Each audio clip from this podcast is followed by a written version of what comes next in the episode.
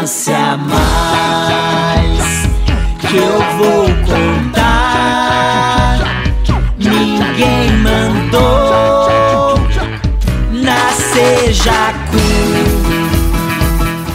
Olá, pessoas! Estamos começando mais um episódio do nosso livecast do Jacu, jornalistas autônomos culturais de Curitiba. Como sempre, um podcast do Pausa Dramática em parceria com o Mundo Bacana e o Cinemarden. Tenho comigo Janaína Monteiro, do Mundo Bacana. Olá, Janaína. A Tudo bom, galera? Oi! Boa madrugada para vocês. Marden Machado, do Cinemarden. Olá, Marden. Olá, Flávio, Janaína, Abonico e os nossos convidados, Tiago e Fred Tissot. Pois é, hoje nós temos convidados especiais jacus convidados aqui na nossa, na nossa livecast, o Tiago e o Fred Tissot, que são da Livraria Editora Arte e Letra, aqui em Curitiba. Tudo bom, Fred? Tudo bom, Tiago? Olá, obrigado pelo convite, olá a todos, e vamos lá, vamos bater papo aí. Vamos bater papo. Olá todo mundo, obrigado pelo convite, é um prazer estar aqui.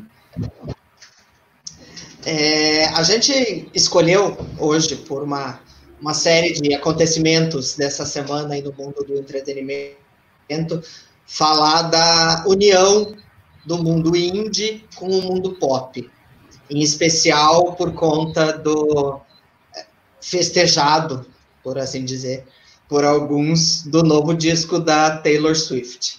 Então, como a gente vai iniciar falando de música, depois a gente vai inserir essa, essa mistura do indie com o pop no cinema, na literatura.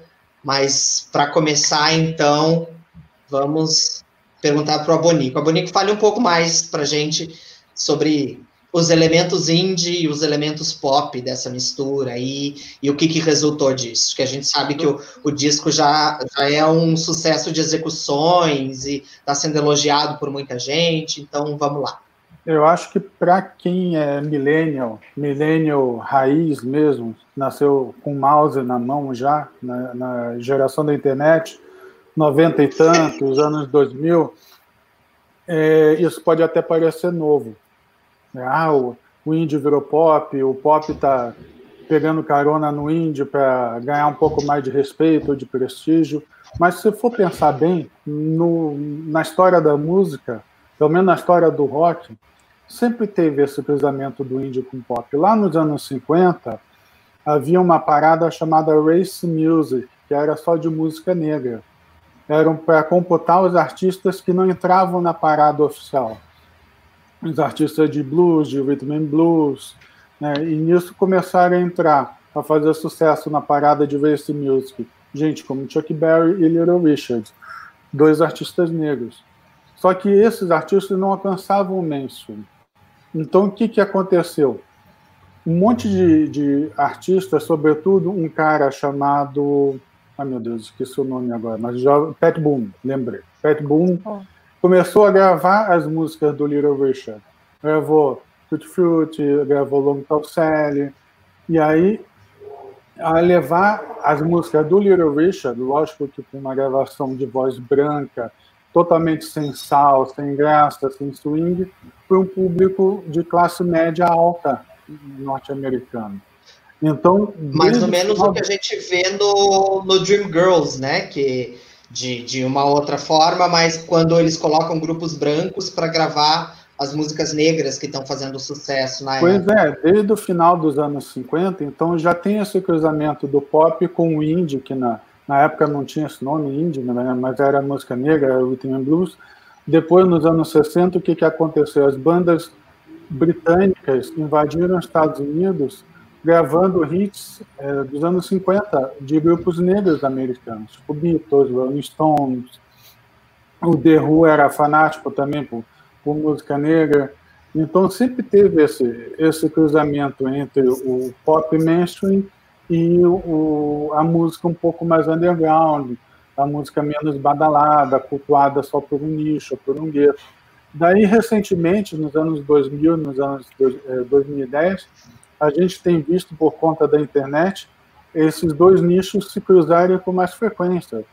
É, o próprio exemplo são os festivais, como o Lollapalooza, que era um festival indie, mas é feito por um, uma grande empresa do entretenimento, que é a Live Nation, a, é, aliás, não é a Live Nation, é a T4F, que é a antiga Tickets for Fun do Brasil, né, com artistas ditos indie misturado com artistas pop também. E é feito para ter um grande público, 70 mil pessoas, 80 mil pessoas.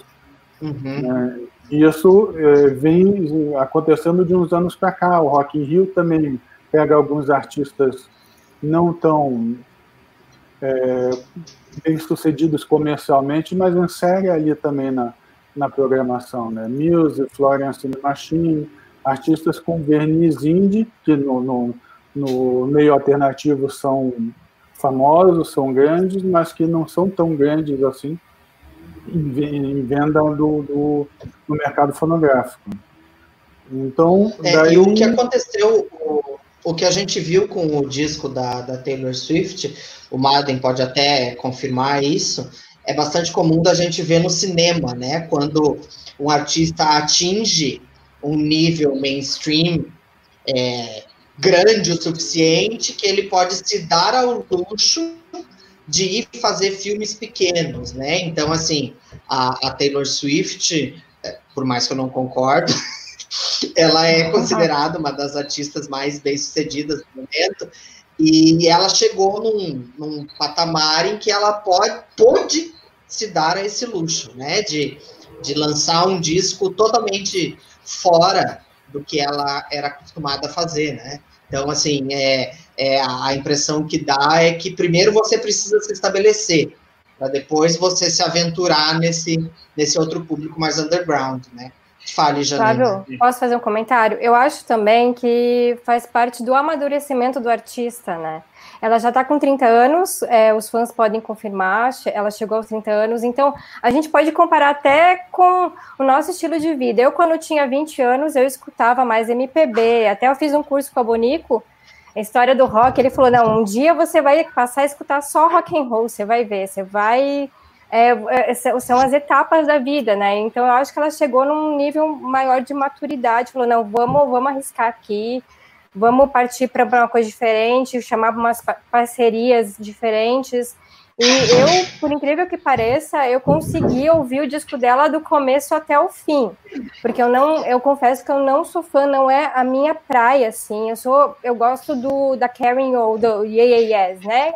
Como eu estava conversando com a Bonico. E, é, mas eu, eu gostei, porque é muito, muito bem produzido o disco da Taylor Swift. Eu acho que, assim, é engraçado que teve uma faixa até que eu achei que estava ouvindo Enya, assim, sabe? Ele, é, ele, é, ele é bem. A vibe dele é bem. É, Enya, não sei, tem até anotei aqui a, a faixa, que é Epiphany, eu é, acho. É, o Epiphany, eu achei, nossa, o que, que eu tô ouvindo? É meio New Age, assim, sabe? O único problema dela, eu acho que, ela ainda tem que evoluir assim... nas letras, né? Que ela tem que, acho que, escolher melhor os namorados dela, de repente, para evoluir nas letras, porque, ai meu Deus do céu, o John Mayer me chutou, não sei o que, me chutou, e daí vai lá e escreve, vai lá e escreve. Vou passar a namorar é, o produtor, é, né? A, impressão é, que eu fico vida. é que, assim, de, depois que o artista faz sucesso com o público, ele vai fazer sucesso com a crítica, né? É. Mas Fale, eu acho que no, eu acho que no caso dela, é, vai até um pouco além dessa questão de entrar num filme, ter uma música na trilha de um filme, é, invadir esse espaço, né, que transcende o, o espaço só da música, ela migra para uma outra mídia também. Eu lembro de um filme, Música e Letra, com Hugh Grant e a Drew Barrymore, que é aquela personagem agora, aquela cantora que termina comprando a música que ele compõe, ela me lembra muito ela, não só pelo repertório, toda a questão da dança, né? E isso não deixa de ser uma uh, demonstrar a força, né, que a artista tem de não só estar inserida na trilha de um filme, é, conduzir um programa de TV ou ter o disco no primeiro lugar na, nas paradas, né, a música mais baixada na internet, mas também de ter uma personagem num filme que é claramente inspirada nela. Eu acho até que isso demonstra uma força até maior do que todas essas que a gente citou até agora. E esse filme que o Madden citou, é, a trilha sonora foi toda composta pelo Adam Schlesinger, que é, é o mesmo cara que fez a trilha do Wonders, né, e ele fazia parte de uma banda alternativa chamada Fountains of Wayne. Ele foi um dos primeiros artistas de grande apelo mundial assim, a, a, morrer por conta da Covid, agora em março, começo de abril, não lembro a data direito. Então, ele fazia Taylor, as trilhas é, sonoras. É e o disco da Taylor, é. pois é, é produzido pelo Aaron Destiny, uhum. que é um guitarrista, multi-instrumentista, produtor do National, que é outra uhum. grande banda indie no, é, nesse meio alternativo, bem cultuada, já, tocou, já veio aqui, já tocou no Lollapalooza. É, e, o, e o Aaron Dessner também faz trilhas sonoras para filme. Né? Então vale, vale esse registro também do cruzamento entre música indie pop é, na música e nos filmes Nossa. também. Bacana. É, o, e outra coisa também, não só, não, não só, só, só um instante, Flávio, não só usar o, o exemplo da Taylor Swift, mas outro grande exemplo recentemente também foi da Miley Cyrus, né, a ex-Hannah Montana, filha do grande cantor country chamado Billy Ray Cyrus. E ela recentemente gravou um disco com Flame Lips, que é outra banda bastante Nossa, popular. Flame Lips. Uhum. Bonico, então, uma pergunta, que é assim, por exemplo, o Coldplay no começo era indie, né? E agora tocava para poucas e agora você vê, é uma baita arenas, né?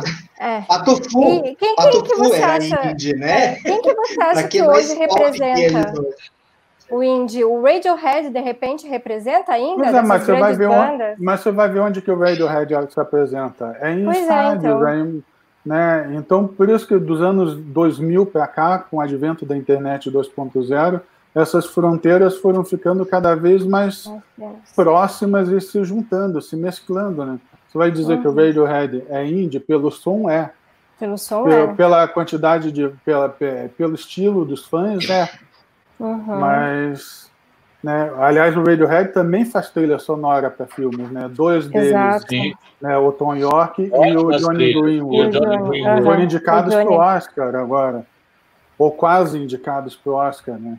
Então, né? até onde vai essa fronteira, né? Está cada vez mais nebuloso isso aí, está cada vez mais junto é, eu, e misturado. Eu ia perguntar mesmo, assim, o que, o que classificaria um artista indie hoje? É a popularidade dele? Eu acho que é o estilo, né? Desde que o Nirvana vendeu milhões de discos, saiu dos buracos lá de, dos arredores de Seattle, de Olímpia, da cidade universitária, para estourar no mundo inteiro e expulsar Michael Jackson, Guns N' Roses e Madonna do topo das paradas, né? Desde 91 para cá, acho que não não, não tá cada vez mais próximo tudo. O indie do pop, o pop do indie, o punk é pop, o pop é punk. O outro exemplo, o Green Day também. Né, veio recentemente para Curitiba, tocou na, na, Pedreira, levou um grande público, vende pra caramba também. Então, eu acho que deixa a Taylor Swift faz, fazer seus experimentos índios com a capa do Sim. disco preta e branca, monocromática, Por favor, ela, gente, ela não é baixinho, ela é. Eu acho ela que é instrumentista, gente. Ela, é, ela, não é uma Britney Spears. É. Eu acho que é. faça. É, eu acho que não significa que vou ter que Ela ainda não raspou a cabeça. Se, ela acredita nisso. Ela toca piano, legal. gente, né? Vamos né? combinar assim que ela é uma d'água. E ela não passou pelo clube do Mickey. Exato. Pois é. E o Thiago tá, e o Fred é... gostam de pop também? Pois é, isso, isso, que é? eu ia chamar agora. Thiago, você é da vibe indie, rock, pop. Jazz. Conta aí. Jazz.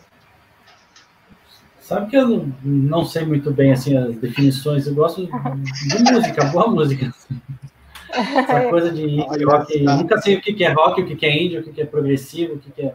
Assim, eu escuto a banda. Se eu gostei, gostei. Se não gostei, não gostei. Não tem muito. Independente da classificação. É. É, fala aí alguns nomes. Eu acho que falta, assim, na verdade, assim, que à medida que a coisa vai evoluindo, você tem que ir conhecendo um pouco mais o que significa cada estilo, né, para poder identificar o que você gosta de ouvir. Então, e acho que às vezes, como a coisa foi se desenrolando nos últimos anos, eu não fui acompanhando tão de perto assim. A, a minha, minha música, agora eu tô no, no meu Deezer, eu tô ouvindo rock dos anos 90 brasileiro. Então, eu tô lá atrás ainda, essas coisas mais novas não acabo não, não sabendo direito para onde está indo a, a, a, coisa, né? E você, Fred, tá, é, como é que é a tua, a tua playlist? Tem sempre ouvi um pouco de muita coisa, assim, não vou dizer de tudo porque é demais, né? Mas um pouco de, de muita coisa. É, a gente cresceu num, numa casa, eu e o Thiago, que minha mãe era da MPB, né? E meu pai era do rock and roll, anos 70, assim. Então a gente ouvia um pouco de tudo, assim, desses dois mundos, né? E eu desde cedo comecei a, ouvir muito rock and roll. Então eu lá, sei lá, com oito anos, não sei, dez anos, eu ouvia muito Beatles, é, as coisas que tinha dos discos do meu pai lá e tal. E, e fui indo muito na, na linha do rock. Né? Daí comecei a ouvir muito punk, muito punk rock na adolescência e tal. E toquei em bandas, tive várias bandas e aquele aquele sonho assim de, de fazer música e tal. Sempre muito ligado com a arte também. E mas daí comecei a descobrir também MPB, outros ritmos e tocava MPB e tenho muitos amigos músicos aí que são da MPB e eu ouço de tudo, assim, hoje em dia eu ouço muito, é, ainda ouço bastante música punk, muito rock and roll, mais clássico, assim, mas ouço, para trabalhar, eu gosto de jazz, ouço bastante jazz, é, enquanto estou desenhando e tal, e mais um pouco de tudo. Eu acho que essa segmentação na parte da música serve para quem tem um pouco mais de 30 anos, que nem a gente para cima. Quem tem entre 20 e 30 anos já aboliu completamente todo e qualquer território musical, porque a mesma pessoa pode ouvir Taylor Swift, como pode ouvir Placebo, como pode ouvir Molejo, vai no show da Maiara e Maraísa, e, essa molecada gosta de tudo. É, é. Se, se, você pegar a minha playlist do Spotify, você vai ter Placebo, você vai ter Pearl Jam, você vai ter Britney Spears, Opa. vai ter Michael Jackson, Madonna, Cher, RuPaul. Mas é... você, Flávio, é um pouco mais velho, ainda fica mais entre o pop e o indie, assim, o alternativo. Agora essa molecada eu, ouve de tudo, eu, ouve Lineker e, eu, eu queria, e Nayara Azevedo. É, eu, eu, eu queria deixar essa parte de lado, mas a Bonico faz questão de dizer, né? Mas tudo bem. tudo Já bem que tiveram a carinha do 26 outro dia. É, né? só que eu, é, né? Só que os sertanejos na minha playlist não entram, nem a Taylor Swift. Mas enfim, a arte letra, por, é, por ser uma livraria muito democrática, digamos assim, ela tem essa vertente que passeia entre o indie e o pop na literatura, né? Eu, como autor de um livro absolutamente pop que foi lançado aí, posso falar nisso. É, e o Marden, o Marden tem os guias de cinema dele, que também foram lançados aí, e a gente sabe que vocês têm publicações de pequenos autores, curitibanos e tal. Então, a arte letra por si só já é uma união desses desses mundos também, né? Vocês enxergam uma coisa assim? Com certeza. Acho que, inclusive, das primeiras, é, dos primeiros marcos da Arte Letra, que foi a revista Arte Letra Histórias, né? Que foi uma ideia do Thiago. Ele pode falar até melhor do que eu sobre o projeto. É essa ideia, né? De juntar as coisas. Então, é, apresentar para o é, você tem lá o, o, Chamariz, que é um autor super conhecido, clássico, né, que todo mundo já ouviu falar, coisa, e a gente misturava, né, já fechou já o ciclo da, da revista, mas a gente misturava autores é, nacionais com estrangeiros, desconhecidos com muito conhecidos, justamente para ter essa meta tudo. Então a pessoa comprava revista lá é, para ler, sei lá, um texto do Edgar Allan Poe, mas na mesma revista tinha o texto de um, de um autor é, local curitibano, sabe, desconhecido.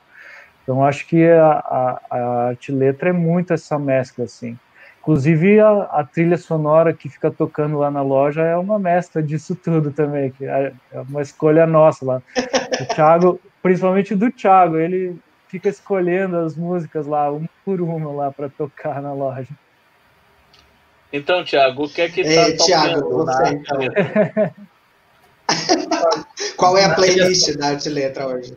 Ah, hoje hoje estava tocando é, é, tocou, que eu lembro assim, tocou Frank Sinatra, tocou é, Jamiroquai, tocou é, Vinícius de Moraes, aí tocou a trilha sonora do Mario World, é, joguinho, tocou, esses dias tocou Game of Thrones, é, de jazz toca muita coisa, é, trilha sonora de filme a gente coloca algumas coisas também, Senhor dos Anéis não podia faltar, trilha sonora, mas tem de tudo, é, é, bem, é bem misturado mesmo. A ideia é, é, é, sempre, eu acho que é o que o Fred falou, assim, a gente tá, uma das coisas que a gente tenta fazer é sempre provocar, né? sempre fazer com que a pessoa entre em contato com coisas que ela não conhecia ou que conhecia, mas nunca tinha lido ou escutado, enfim, experimentado, né?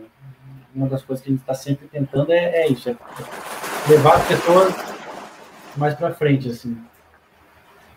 E, a, e essa ideia da revista que o Fred falou, como é que como é que isso acontecia, assim, essa essa mistura do autor popular, do autor clássico com o novo, como é que era isso? É, é era, era uma provocação de você é, entrar em contato com a revista por, por conta de um autor que você conhecia ou já tinha lido e você conheceu outros oito autores que você nunca tinha ouvido falar. Então, era assim, a revista acho que foi uma das histórias, um dos projetos que a gente mais conseguiu levar essa, essa provocação assim, realmente ao pé da letra, né? De fazer a pessoa entrar em contato com coisas que ela não conhecia. Os leitores acabavam conhecendo muita coisa. De uma certa maneira, eu fazia isso no Fã também. Lá entre 96 e 2000, no caderno Fã da Gazeta, eu procurava sempre botar algo extremamente popular, tipo Hanson, do lado de uma banda local, Boi Mamão ou algum outro artista independente desconhecidíssimo. Porque quem gostava do Hanson talvez pudesse ler a resenha, a entrevista do lado do artista desconhecido e via gostar. Agora, quem gostava do Boi Mamão não ia gostar de Hanson. Isso já era claro. Então, acho que esse foi um dos segredos do sucesso do caderno também e de tanta polêmica que o caderno levantava na época, era justamente por conta disso, era misturar o Beavis and Butthead com o altamente desconhecido que só meia dúzia sabem o nome. É, e eu acho que o eu, eu menos, mas o Marden mais do que eu ainda busca fazer isso no site dele também, né? é, ao mesmo tempo em que a gente aborda o pop, a gente, você, como eu falei, você mais do que eu, vai atrás daquele filme mais antigo, menos conhecido, porque é mais ou menos o que o Abonico falou. Uma pessoa que, de repente, é fã do Inception pode gostar do é, Strangers on a Train, esqueci o nome agora, ou do Vertigo, né? E desconhecer esses filmes, né? E o Pacto Sinistro. Isso. mas... E eu acho que você faz isso, mas também, né? É, mas tem isso que você falou, Flávio, mas também tem. Quando, quando eu montei o, o site, a, a sensação que eu quis transmitir na, na ordem das resenhas, de ela não seguir um determinado padrão ou, ou ficar preso a um determinado período, foi tentar reproduzir no site a sensação que eu experimentava indo nas, vídeos nas videolocadoras, de chegar lá, ver aquelas infinitas prateleiras com tudo misturado e de assim, vou começar por onde? Vou pegar que filme? vou de comédia, vou de drama, vou de, de suspense. Então, a dinâmica do site, desde o início, foi essa, de ir variando é, épocas, diretores, nacionalidades, gêneros, não segue um critério. De vez em quando eu, eu me dedico a um determinado cineasta, vamos supor, essa semana eu vou começar a resenhar todos os filmes do Spike Lee que eu não resenhei ainda. E foi quase todos. Eu, eu me dei conta que tinha poucos filmes do Spike Lee que eu não tinha resenhado, que eu tinha resenhado. Então, eu vou resenhar todos os que eu não resenhei ainda. Vai começar agora essa sexta e vai até o final, a metade de agosto. Tem uns, uns 15 a 20 filmes do Spike Lee que eu não resenhei. Eu vou resenhar todos. Eu já fiz isso é, com e... Nolan, já fiz isso com Spielberg, já fiz isso com outros cineastas, assim, de, de num é, determinado período. Assim, peraí, faltam quantos filmes para O Fellini, na semana do aniversário do Fellini, anos, eu resenhei os filmes do Fellini que eu não tinha resenhado ainda. Eu tinha resenhado 12, faltavam oito, eu resenhei aqueles oito na semana do aniversário dele. Não tem nada a ver o aniversário do, do Spike Lee agora e tudo, mas por conta do filme novo dele que saiu na Netflix, eu gravei um podcast com os amigos sobre o Spike Lee. Não, vou pegar o Spike Lee para fechar. E aí eu me dei conta que eu não tinha resenhado um dos filmes que eu mais gosto dele, que eu faço a coisa certa. Aí disse, não, agora eu vou pegar os outros todos que faltam. Pronto. Posso agora fazer uma você fez a coisa Thiago? certa, Marda. Oi? É, e nesse sentido, a, é... pode fazer, Jana. Não, é que eu queria. É, a gente estava conversando antes aqui, né, de entrar ao vivo, sobre a, a pandemia, como é que está sendo assim a procura é, por livros, né? E o Thiago estava contando que a, a livraria está aberta, né? O, pessoal está frequentando e a editora até é, tá com uma, é, é, vocês estão trabalhando bastante, né? Nessa fase, nessa fase de pandemia, assim. Como é como é que está sendo essa experiência para vocês? É, é uma experiência assim, não, ela é difícil porque as coisas vão mudando muito rápido, né? De uma semana para outra, o cenário pode mudar completamente, a gente não sabe o que vai acontecer, a gente não tem, não dá para fazer previsão nenhuma do que vai acontecer, né? Ah, pode ser que, sei lá, saia uma vacina e tudo volte mais ou menos normal, se é que pode falar, ou pode ser que isso se estenda por não sei quantos meses, então a gente acaba sempre é, tendo que se adaptar toda semana, às vezes de um dia para o outro a gente tem que mudar tudo. Às vezes tem que mudar a forma que a gente opera, às vezes tem que mudar a forma que a gente é, pensa, enfim, as coisas para frente, né? Mas é, para o livro não está sendo tão ruim assim. É, é, difícil falar que não está sendo ruim num momento difícil que a gente, todo mundo está passando, né? Mas é, falando estritamente de números e de negócio, assim, para o livro é, não afeta tanto quanto para outros setores, né? Porque livro é entretenimento, e entretenimento todo mundo está precisando. E agora até um pouco todo mais. Todo mundo está consumindo nesse momento, né? É. E, é, e, é um... e até. É, não, até em cima do que a gente estava falando de dessa mistura, a, a arte letra ela tem uma essa vertente né, de, de, se, de, de ter autores locais e, e dentro disso o, o cliente, o público, tem acesso a muita coisa que ele não teria numa livraria grande, né? Vocês têm essa, essa característica.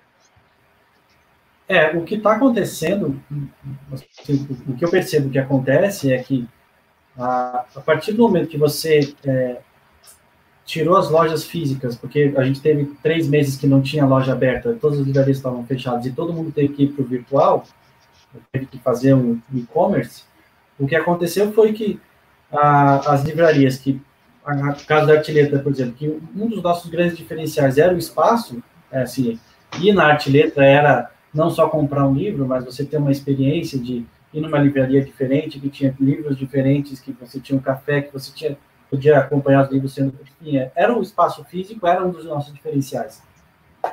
E a gente, de repente, perdeu isso. E todas as livrarias pequenas perderam isso. né, que era o diferencial, era o espaço físico. E você teve que ir para um espaço digital, para um espaço virtual, onde você já tem livrarias muito bem estabelecidas. Ou seja, você tem a Amazon, você tem o Submarino, você tem um monte de gente que já está lá dentro e que já está muito bem sedimentado lá. E o que aconteceu... Está brigando que, com gente grande, né? Sim, e não tem como brigar na questão de preço, ou de frete, ou de entrega. A Amazon entrega de um dia para o outro, quase uhum. toda a região sul e sudeste. Eu não tenho como isso. Eu, eu dependo do correio, às vezes demora 20 dias. O livro, hoje mesmo, alguém me disse: Ah, eu comprei o livro dia 6 de julho, ainda não chegou. Eu falei: Pois é, às vezes o correio está meio demorado, porque se uma agência tem uma suspeita, eles têm que fechar durante uma semana, pelo menos. Então, fica o teu negócio vai ficar parado na agência do correio, não tem como entregar. Então, a gente não tem como competir nesse ponto com uma, uma uhum. virtual. Aí o que acontece? A gente vai competir aonde? Vai competir no que a gente está oferecendo. E aí o que acontece? As editoras pequenas ou as editoras independentes acabam se tornando um trunfo, porque você não encontra nas livrarias grandes essas editoras em destaque ou facilmente. Então a gente passou a divulgar é, tanto os livros da arte letra como livros de, de, editoras que são nossas parceiras, assim, de, de, de luta de, de, independente, né? A gente tem a Relicário, a gente tem a Reformatório, a gente tem a Moinhos, a gente tem a Grua, todas as editoras que, que são pequenas também, que, que acabaram aparecendo, e a, a Mundarel também, então é muita editora que ah, não aparecia tanto, que começou a virar um trunfo das livrarias menores, porque a gente já tem uma relação boa com elas, a gente pode trazer esses livros para frente. E as pessoas, nossa, eu nunca tinha ouvido falar desse livro, nossa, eu nunca conhecia essa editora, nunca... e a gente começou a abrir um espaço nessa coisa de levar o diferente, né? Não dá para competir de outra forma, é competir com essa coisa de levar, de alguma forma, levar essa experiência que é numa livraria pequena para o mundo virtual. O diferencial de vocês acaba sendo o catálogo, né? É, uma livraria pequena para você sobreviver é o, é o acervo, é o, que, é o que você oferece para os leitores. No nosso caso, a gente tem uhum. uma vantagem extra de que a gente é uma editora, então a gente tem os nossos livros, a gente tem lá, sei lá, é, quase 10, 15 anos de, de, de, trabalho de publicação que a gente começou a resgatar isso, começou a apresentar para os leitores livros que a gente tinha lançado já, sei lá, 5, 6 anos atrás, que as pessoas começaram a ver, nossa, que livro interessante, eu não conhecia, e começaram a conhecer esse livro. E a gente começou, a, isso fez com que a gente começasse a vender um pouco mais, por incrível que pareça, né? É, e aí a gente tem o, o, o, motivo principal da nossa conversa com vocês hoje, que é o relançamento e a reedição do mês da gripe, né? Para que momento mais oportuno para relançar o mês da gripe do que esse? É, da onde, da onde não, não tem muito nem por que perguntar, mas como é que foi essa, esse relançamento, essa retomada? Então, na verdade, é, assim, não foi tão, tão agora, assim, é. É, é, não, é porque, assim, o momento parece bastante óbvio, né, para é, o relançamento. Foi, mas, mas assim, é. já estava certo já há mais de um ano já, né? Antes Você de viu, qualquer. Ah, é, é não foi. Pra gente, é, a situação serviu para a gente se coçar e fazer logo, na verdade. Porque... Mas então já estava planejado, não foi? Tava. Tipo, estourou a pandemia, vamos, vamos relançar. Não, não. Ah, vocês, já, vocês não foram tão oportunistas, tava... então. Pois é, é, parece que sim, mas não.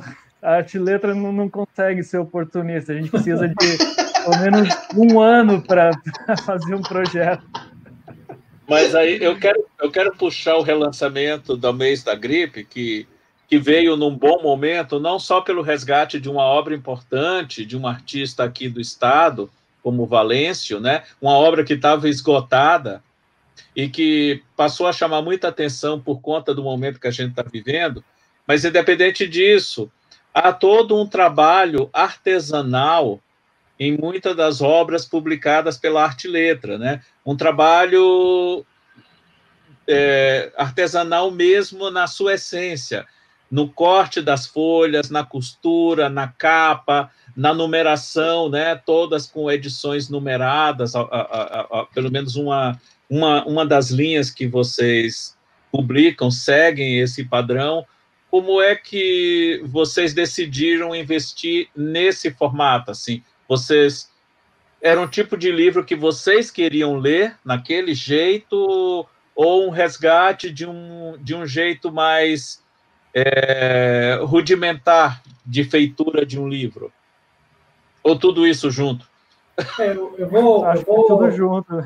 É, eu vou, o Fred que o Fred pode falar um pouco mais do, do artesanal, mas só falando um pouco do, do, mês da gripe, que bate com isso também.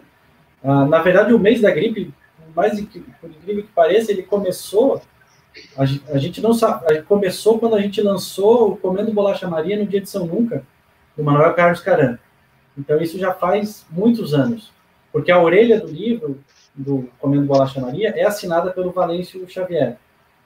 E já naquela época eu entrei em contato com a Ana, que é filha do Valêncio, e conversei com ela sobre se ela autorizava a gente usar o texto na orelha, né? Que fala, fala de uma. Ele termina o texto chutando uma pomba, é muito bom o texto do Valêncio da orelha. E já desde aquela época a gente falava de, de, de fazer uma. relançar alguma coisa que estava fora de catálogo, então é uma conversa já de anos mesmo, assim, já é uma coisa que há muito tempo. E desde que a gente lançou o Caram, a gente tem é, essa, essa ideia de sempre estar tá rondando, de resgatar coisas importantes aqui para Curitiba e, para a literatura brasileira, né, que estão meio fora, fora do radar das pessoas, né? Então, a gente fez primeiro o Caran, a gente está passando pelo Valêncio, no final, final do ano a gente tem o Jamil. Então, assim, a gente está tentando, é, na medida do possível, ajudar esses textos a voltarem a serem lidos, né? Que o que estava acontecendo é que você esgota o texto e ele acaba ficando, as pessoas não têm mais acesso a ele, porque você ninguém vai pagar 300 reais num livro de um sebo, né? Que era o que estava acontecendo uhum. com o Então, assim, só para completar o, a história do relançamento, né? Mas daí agora o Fred pode falar da, agora desse processo que a gente começou. É, eu acho que está tudo ligado mesmo, até isso que o, que o Thiago está é, essa urgência, assim, essa necessidade das editoras, principalmente as pequenas, de poder lançar o livro que quiser, na hora que quiser, é, tiragem pequena, tiragem grande. Isso é um problema assim, é, que sempre existiu né, para todas, toda e qualquer editora. E a gente sempre sofreu muito com isso também, porque antes a gente tinha que terceirizar toda a parte de impressão e encadernação e tudo, né? A gente só realmente editava o livro, deixava o livro pronto para ser impresso e mandava para uma gráfica, né? E então a gente tinha muitos títulos que a gente não conseguia lançar ou é, ter que gastar, um, fazer um investimento absurdo só para poder lançar o livro e daí ficar lá com tentando vender aos poucos e tal. E essa coisa dos artesanais veio também nesse sentido e foi uma coisa que a gente começou a pesquisar, né? Formas diferentes de fazer livro. Porque arte e letra é, sempre sempre teve esse, essa preocupação com, com o livro objeto também, né? A gente tem toda a parte de textos e cuidado com traduções e trabalhar o texto e esse contato com os autores que é a maior parte é o Thiago que faz e desde o começo a gente sempre teve essa coisa da, da parte gráfica, né? Então os livros sempre bem feitos, com trabalho gráfico legal, com papel diferente, com é, uma montagem diferente. E a gente tava com essa ideia, assim, no começo a gente teve uma ideia de fazer é, um projeto diferentão, assim, por ano, né? Porque é uma coisa que leva tempo e trabalho e, é, e aí surgiu essa coisa de fazer livros artesanais. Na verdade, eu nem lembro direito, sempre conto essa história, acho que cada vez eu conto de um jeito. A gente estava. Parece banda de rock, inclusive. É, é. Contando gente, do nome. É, porque a gente estava a gente fez um projeto que era o projeto dos livros que vinham dentro de latas, né? É, que não, não, era nada artesanal, era uma coisa industrial, mas foi um projeto super diferente, assim, a gente ficou com essa coisa de, ah, vamos fazer projetos diferentes de vez em quando. E aí a gente, eu lembro que a gente queria fazer é, um livro com capa em tecido, e ninguém fazia isso, ninguém faz, assim, você não chega numa gráfica e fala, ah, não, eu quero meu livro de capa dura, só que capa revestida de tecido. Ninguém vai fazer. É, e a gente começou a pesquisar um jeito de fazer.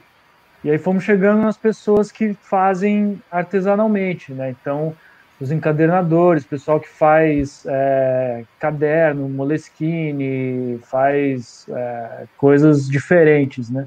É, trabalha com serigrafia e outras formas de impressão e tal. E aí surgiu essa ideia de fazer, ah, então vamos fazer artesanal. Uh, inicialmente era só a capa, ia ser artesanal, porque a gente queria fazer em tecido. Aí não, vamos fazer o miolo também. Aí começou. Aí foi virando uma coisa é, que virou um mega projeto. A gente demorou acho que um ano e meio para fazer o primeiro, que foram que se chamou livros artesanais. E os livros eram com capa em tecido, com xilogravura e o miolo era impresso em tipografia.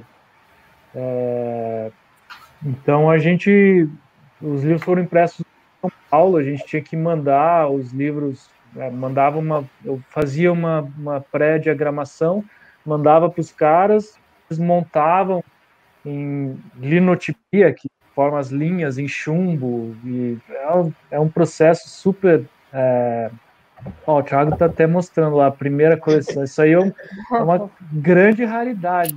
Tem gente que, que nos volta e meia manda e-mail, ó, pago o que vocês quiserem por isso aí, porque não, não existe. Essa foi a primeira coleção. É uma obra de arte, né?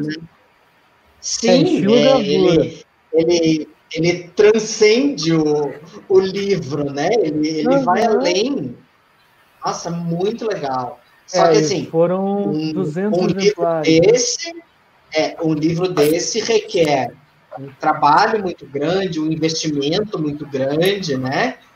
Então não é simplesmente e, chegar lá e eu quero fazer de gravura. É, e era uma coisa que a gente não, não conhecia, assim, a gente, é, quando a gente começou com a editora, já era esse, é, período digital. Então a gente sempre trabalhou com computador. É, e fomos ter que aprender, fomos conversando com as pessoas, conhecendo. E, e aí já, então vamos fazer em xilogravura. Puta, xilogravura. Daí fomos atrás de artistas. Daí um artista para fazer uma xilogravura cobra o preço de um, uma obra de arte, né? Aí nós vamos fazer. Aí eu falei, não, eu vou fazer. Então aprendi a fazer a primeira xilogravura que eu fiz foi para esses livros aí. E, Sairia mais barato do que encomendar, né? Ficou bem mais barato, deu trabalho. Quase perdi um dedo. Meu Deus. o Mas... Thiago está lançando um livro também agora, né? Ah, é? Olha, você, você já, fez já vamos... xilogravura para o livro do. É, não está lançando? Eu, eu lancei um eu, livro e. O Thiago lançou agora, faz pouco é. tempo. É, faz pouco tempo, né? Foi em março. Foi em março. Então. Esse aí, ó. Esse aí mesmo. Ah, esse é o novo. Esqueletos que dançam. E é um pouco diferente dos outros, esse... né? Não é, é. literatura fantástica. Não, Fale, falemos sobre, sobre o lançamento. Falemos, falemos. Eu não sabia, acabei, acabei de. Não é bom lançamento, eu, né? Mas já que esse ano tá meio, é, né? Março, eu, eu faz. Fui, eu fui, é. eu, eu pedi para o meu contra-regra aqui providenciar o meu que tem na arte e letra. Olha aí. Esse tem, tem para vender na arte e letra, lancei na arte e letra, mas vamos, vamos saber do, do Thiago. Olá, ai, Marden, assim não dá, né?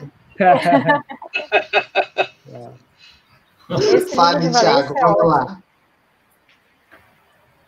Ah, é na verdade, o livro é, um, é, um, é um, uma coletânea de, de contos que eu escrevi desde, sei lá, nos últimos 10, 12 anos. Coisa que saiu em é, revista literária, é, jornal literário, cole, coletâneas que me convidaram, assim, tal, e eu resolvi juntar tudo e fazer esse livrinho, né? São seis contos só, né? Uma coisa bem curtinha, assim. Posso fazer uma pergunta para vocês? Livrei, claro. livrei editores. Claro, claro. É, é, eu não sei se eu estou enganada, mas poesia, o povo está lendo poesia, porque para mim parece que poesia é o primeiro gênero que é cortado quando você não tem grana para investir, é verdade isso? Como é que funciona poesia? É, é o, os dois que estão aí administrando a é, livraria, vamos lá. É, livraria, editora, como é que funciona? Na verdade, eu acho que está acontecendo o contrário, na verdade, eu acho a poesia está ganhando muito espaço nos últimos tempos, assim. Ah, tanto os livros de poesia quanto quem escreve poesia está ganhando, eu acho que está tá se dando uma importância bem maior agora, eu acho.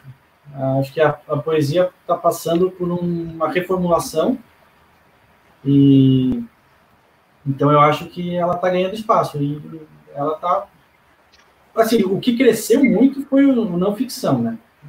Os livros de não ficção cresceram muito assim, nos últimos anos. Assim, é uma coisa. Acho que a coisa que mais cresceu é isso. Mas a poesia deu uma crescida também, eu acho, a procura. Eu acho que a, acho que a poesia também ganhou espaço com essa facilidade de publicação que a gente estava falando, né? Que a, a, hoje em dia, mesmo a autopublicação é muito mais fácil, né? Hoje em dia, você fazer livros de tiragem pequena, é, vive é, aparecendo, pipocando editoras pequenas com, com, essa proposta, livro meio sob demanda, e a própria é, facilidade a dos autores, o, né? O Clube de Autores, né, que é um... Eu já lancei livro com eles, que é uma editora sob demanda, né? E hoje a gente ainda tem a facilidade que a, a Amazon, você coloca um e-book para venda e eles te oferecem a opção da venda do livro físico também, né? Então, é, de certa forma, publicar um livro hoje é muito mais fácil, né? Só que a gente, no caso da Amazon, no caso do Clube de Autores, a gente fica limitado a essas plataformas, né? Esse livro nunca vai parar numa livraria física, por exemplo. Exatamente. E voltando a, falar de, voltando a falar de poesia, a gente não deve se esquecer também que o Leminski alcançou né, o top 10 dos mais vendidos no Brasil com livro de poesia uns anos atrás. Uhum. É Foi um outro, fenômeno, né? Outro fruto do Paraná, né? Outro bicho do Paraná. Exatamente. Nós temos muito bichos jacus do Paraná, né? Os bichos do Paraná. É, tem muitos autores. E eu gosto, por exemplo, de ler o Pelanda, eu gosto muito das crônicas dele. E a gente tem muitos autores, né? Bons aqui no estado.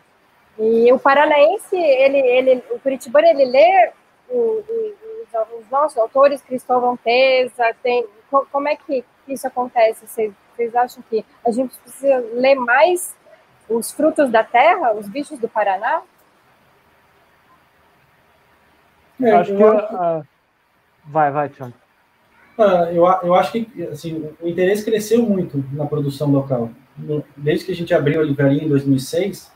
2006, por exemplo, quando a gente abriu, era difícil alguém entrar e perguntar: você tem algum autor daqui ou, ou falar alguém, algum autor local, assim, pedir algum livro. Era muito difícil. E isso foi mudando ao longo de todos esses anos. Eu acho que a cultura de Curitiba, no geral, nos últimos tempos, acabou ganhando muito mais é, espaço, né? Não só na literatura, mas acho que na música. No cinema, é que a gente não tem tanta produção, assim, mas mesmo assim, eu acho que é, você tem. O, o pessoal começou a olhar um pouco mais o que é produzido aqui, né? Então, eu acho que a, a, esse interesse foi, foi crescendo. Acho que ainda a gente ainda não está tá longe do que poderia ser, mas acho que cresceu muito nos últimos anos, assim. Que, é que a gente sempre falou da construção de uma cena, né? A cena literária, cena musical, cena do cinema. É, e a gente. E Curitiba tem essa coisa, sempre teve, né? De ser essa coisa que a gente sempre fala de província, e que as pessoas não, não se consomem aqui dentro e não se ajudam e não né, batalham para construir uma cena local e tal. Sempre tem que ir para fora para fazer sucesso. E a gente, a nossa geração, acho que viu isso e está vendo isso mudar, né? Mesmo na música, na, na literatura, em todas as cenas culturais, né? E na literatura, acho que isso está tá virando também. Porque a gente é, tem que falar dessa a... geração. Oi. É, não, até a, a, isso vai ser uma pauta de um, de um do episódio da semana que vem, que é justamente essa essa ideia que parece que é vendida de que Curitiba não produz cultura, é. né? Não, não existem bandas, não existem autores, não existe cinema em Curitiba, não, né? não existe teatro além de um ou dois nomes, que Curitiba só Exato, consome o que é. vem de fora, né? É, a gente, na Arte Letra, a gente sempre viveu isso, né? Quando a gente vai para fora, assim, para São Paulo, para outros lugares tem já uma cena maior, digamos, e a gente mostra nosso trabalho em feiras de livro e tal, né, a gente vê a resposta das pessoas assim que é, é já mais acostumadas a ver as coisas, né? E quando a gente pessoas, por exemplo, na livraria mesmo, a gente apresenta um livro da nossa editora feito pela gente, de um autor daqui, as pessoas olham, nossa, mas isso é feito aqui em Curitiba? Não, é feito aqui dentro, ali, naquela sala ali. É, não, mas como assim? Isso não pode ser. Nunca, nunca vi isso. Como é que alguém em Curitiba poderia fazer uma coisa assim? Então a gente vê né, no dia a dia essa resposta. Assim. Eu fico e... espantado como ainda tem esse tipo de preconceito né, no eixo Rio-São Paulo com, é. com Curitiba, que está tão perto e, né, dessas duas cidades. E vocês, vocês vocês veem esse preconceito nos próprios curitibanos também, às vezes, ou não? Sim, no, nos curitibanos, nos curitibanos, principalmente. Ah. Eles, o, o curitibano não consegue acreditar que uma coisa tão boa, né, quando ele vê uma coisa que ele gosta, não consegue acreditar que uma coisa tão boa possa ser feita aqui, pode ser da cidade dele, pode ser. Né, eu não estou em Curitiba agora, mas feita em Curitiba mas tem uma, uma história engraçada, falando um pouco no que o Abonico falou, que é, a gente acha que não existe mais, né? Mas é, uma vez um, um, leitor de, de São Paulo veio falar para mim, ele, ele tinha lido um livro do, do Luiz Felipe Leprevot, e falou assim, pô, eu gostei do livro, achei muito legal, mas ele cita algumas coisas, assim, que, é, sei lá, ele cita Santa Felicidade, por exemplo, que a família do, no livro passa em Santa Felicidade, diz assim, ele fala de Santa Felicidade e eu não conheço Santa Felicidade, eu me sinto um pouco perdido, então ah, estragou um pouco a experiência para mim. Aí eu perguntei assim para ele, mas todos os livros que você leu, você já esteve nos lugares que eles se passam? Jorge Amado. É, o livro de Jorge e... Amado, por exemplo. Você leu um medieval, qualquer, qualquer romance, qualquer romance que se passa em São Paulo que a gente lê, cita milhares. Eu, eu leio muito Marcos Rey, por exemplo. E ele cita locais específicos de São Paulo que eu, eu de Curitiba não conheço. Isso não faz com que a minha experiência com o livro seja menor. É, é, é muito engraçado. É muito... Os fãs de Harry Potter devem ter tudo ido a Hogwarts, por exemplo. Pois é. Senhor dos Anéis, Senhor dos Anéis que foram para a Terra-média. Né? Aqui, ó. Pois é, frequentaram, né? Se ele for fã dos Beatles, ele já esteve em Penny Lane, já é. visitou é. o cemitério, os campos de morango, né? Father Mackenzie. Mas, a... Não, e, e, é, e é engraçado como a gente de, de, a gente pensar justamente assim no sentido de que aparentemente para um autor, para um escritor de São Paulo ou do Rio, não existe problema algum em citar locais das cidades, porque, obviamente, todo mundo conhece, mas como estamos falando de Curitiba, né? Que, que noção é essa?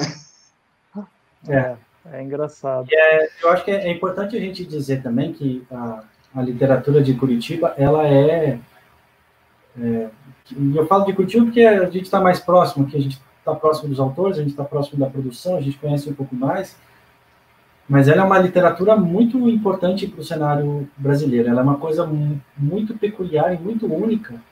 E aí, quando a gente conversa com autores de fora que têm contato com, essa, com, com as obras daqui, eles ficam sempre muito espantados. É uma literatura muito bem feita, de uma alta qualidade.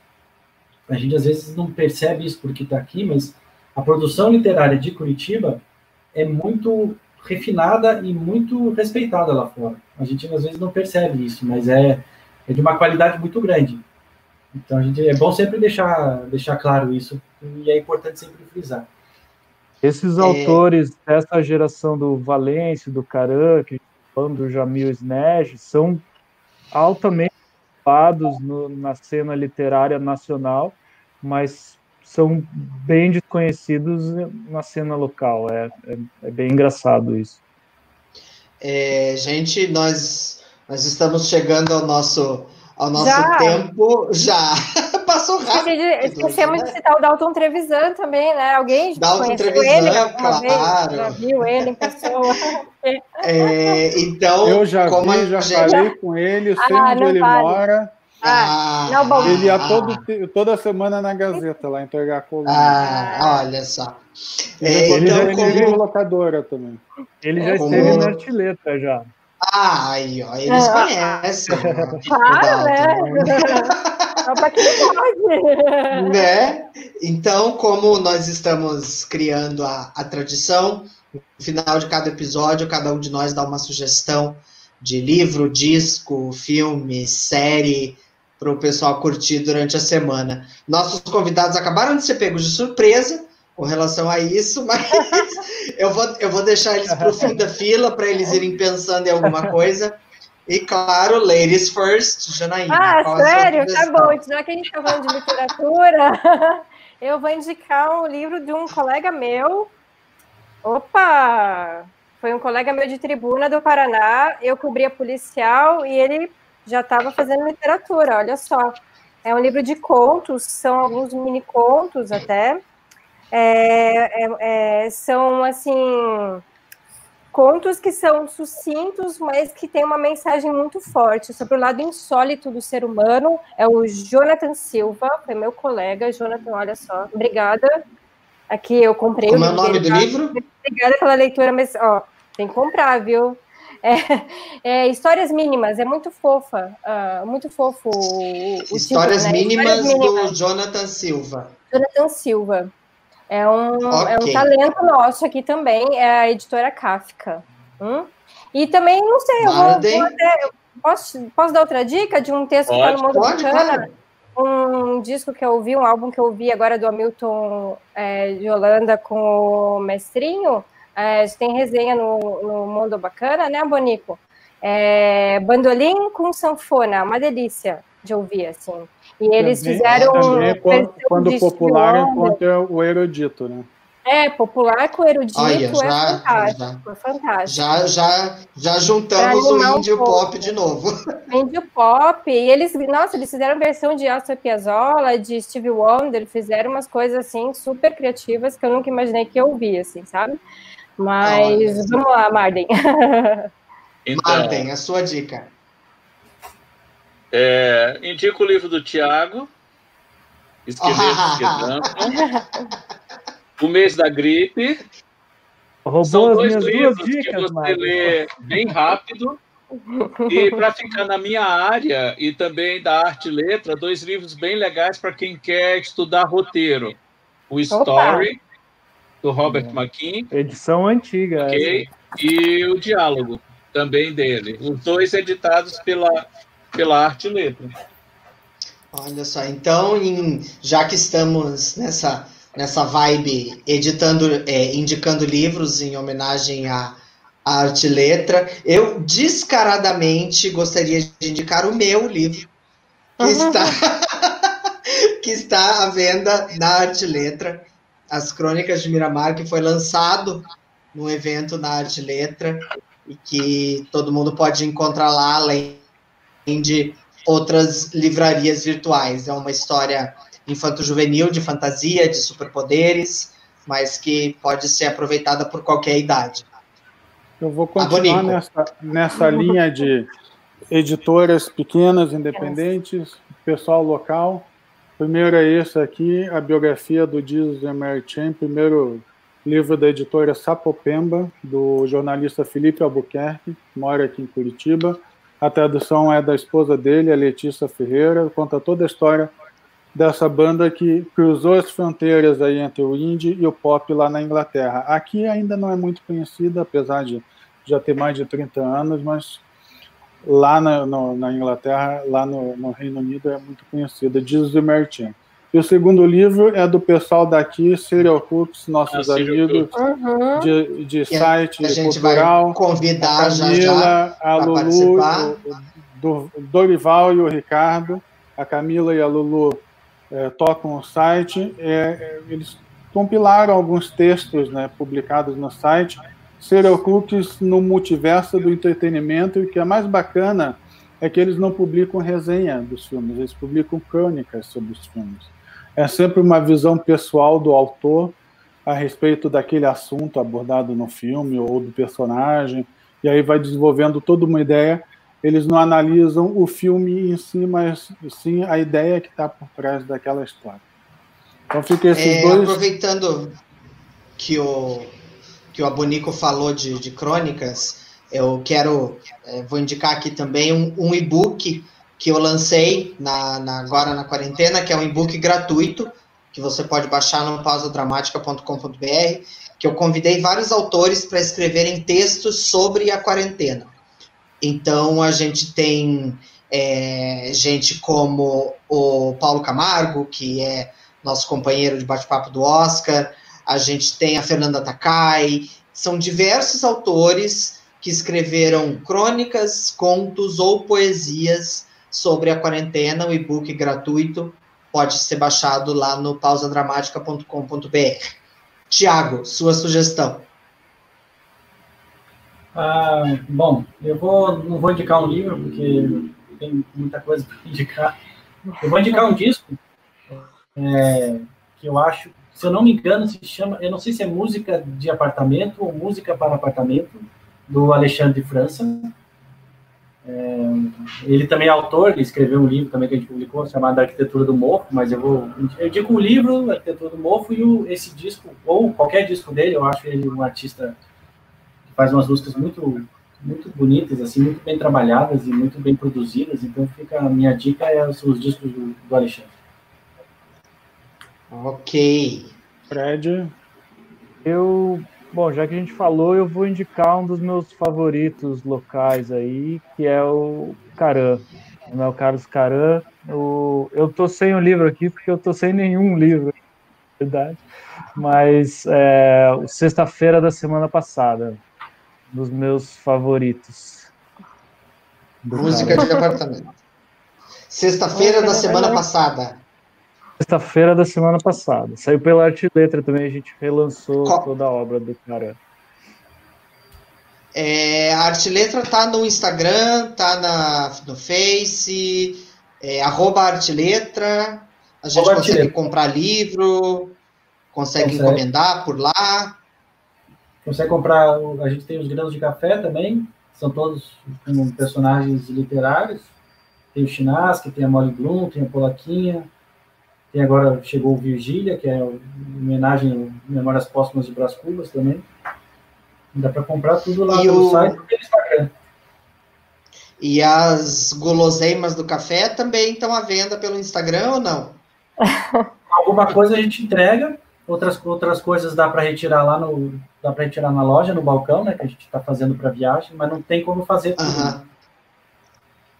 O pão é uma delícia, Beleza. viu? É, tem pão. Oh. pão a gente tá com sanduíche Olha agora. só. O sanduíche tem também é pão, é bem que eu, eu, eu sabia que tinha bolo. Acabei de descobrir que tem pão, já me interessei. Tem, tem encomenda de torta, as tortas grandes a gente faz. Olha só. Bom, então é com a boca cheia d'água que eu termino o episódio de hoje. Muito obrigado, Tiago e Fred, pela participação. Obrigado, Janaína. Obrigado, Marden. Obrigado, Obrigada. Valeu, E obrigado. a gente se encontra semana que vem. Até tchau. a próxima. Até é, a tchau, próxima. Tchau, tchau. tchau. Abraço. Tchau.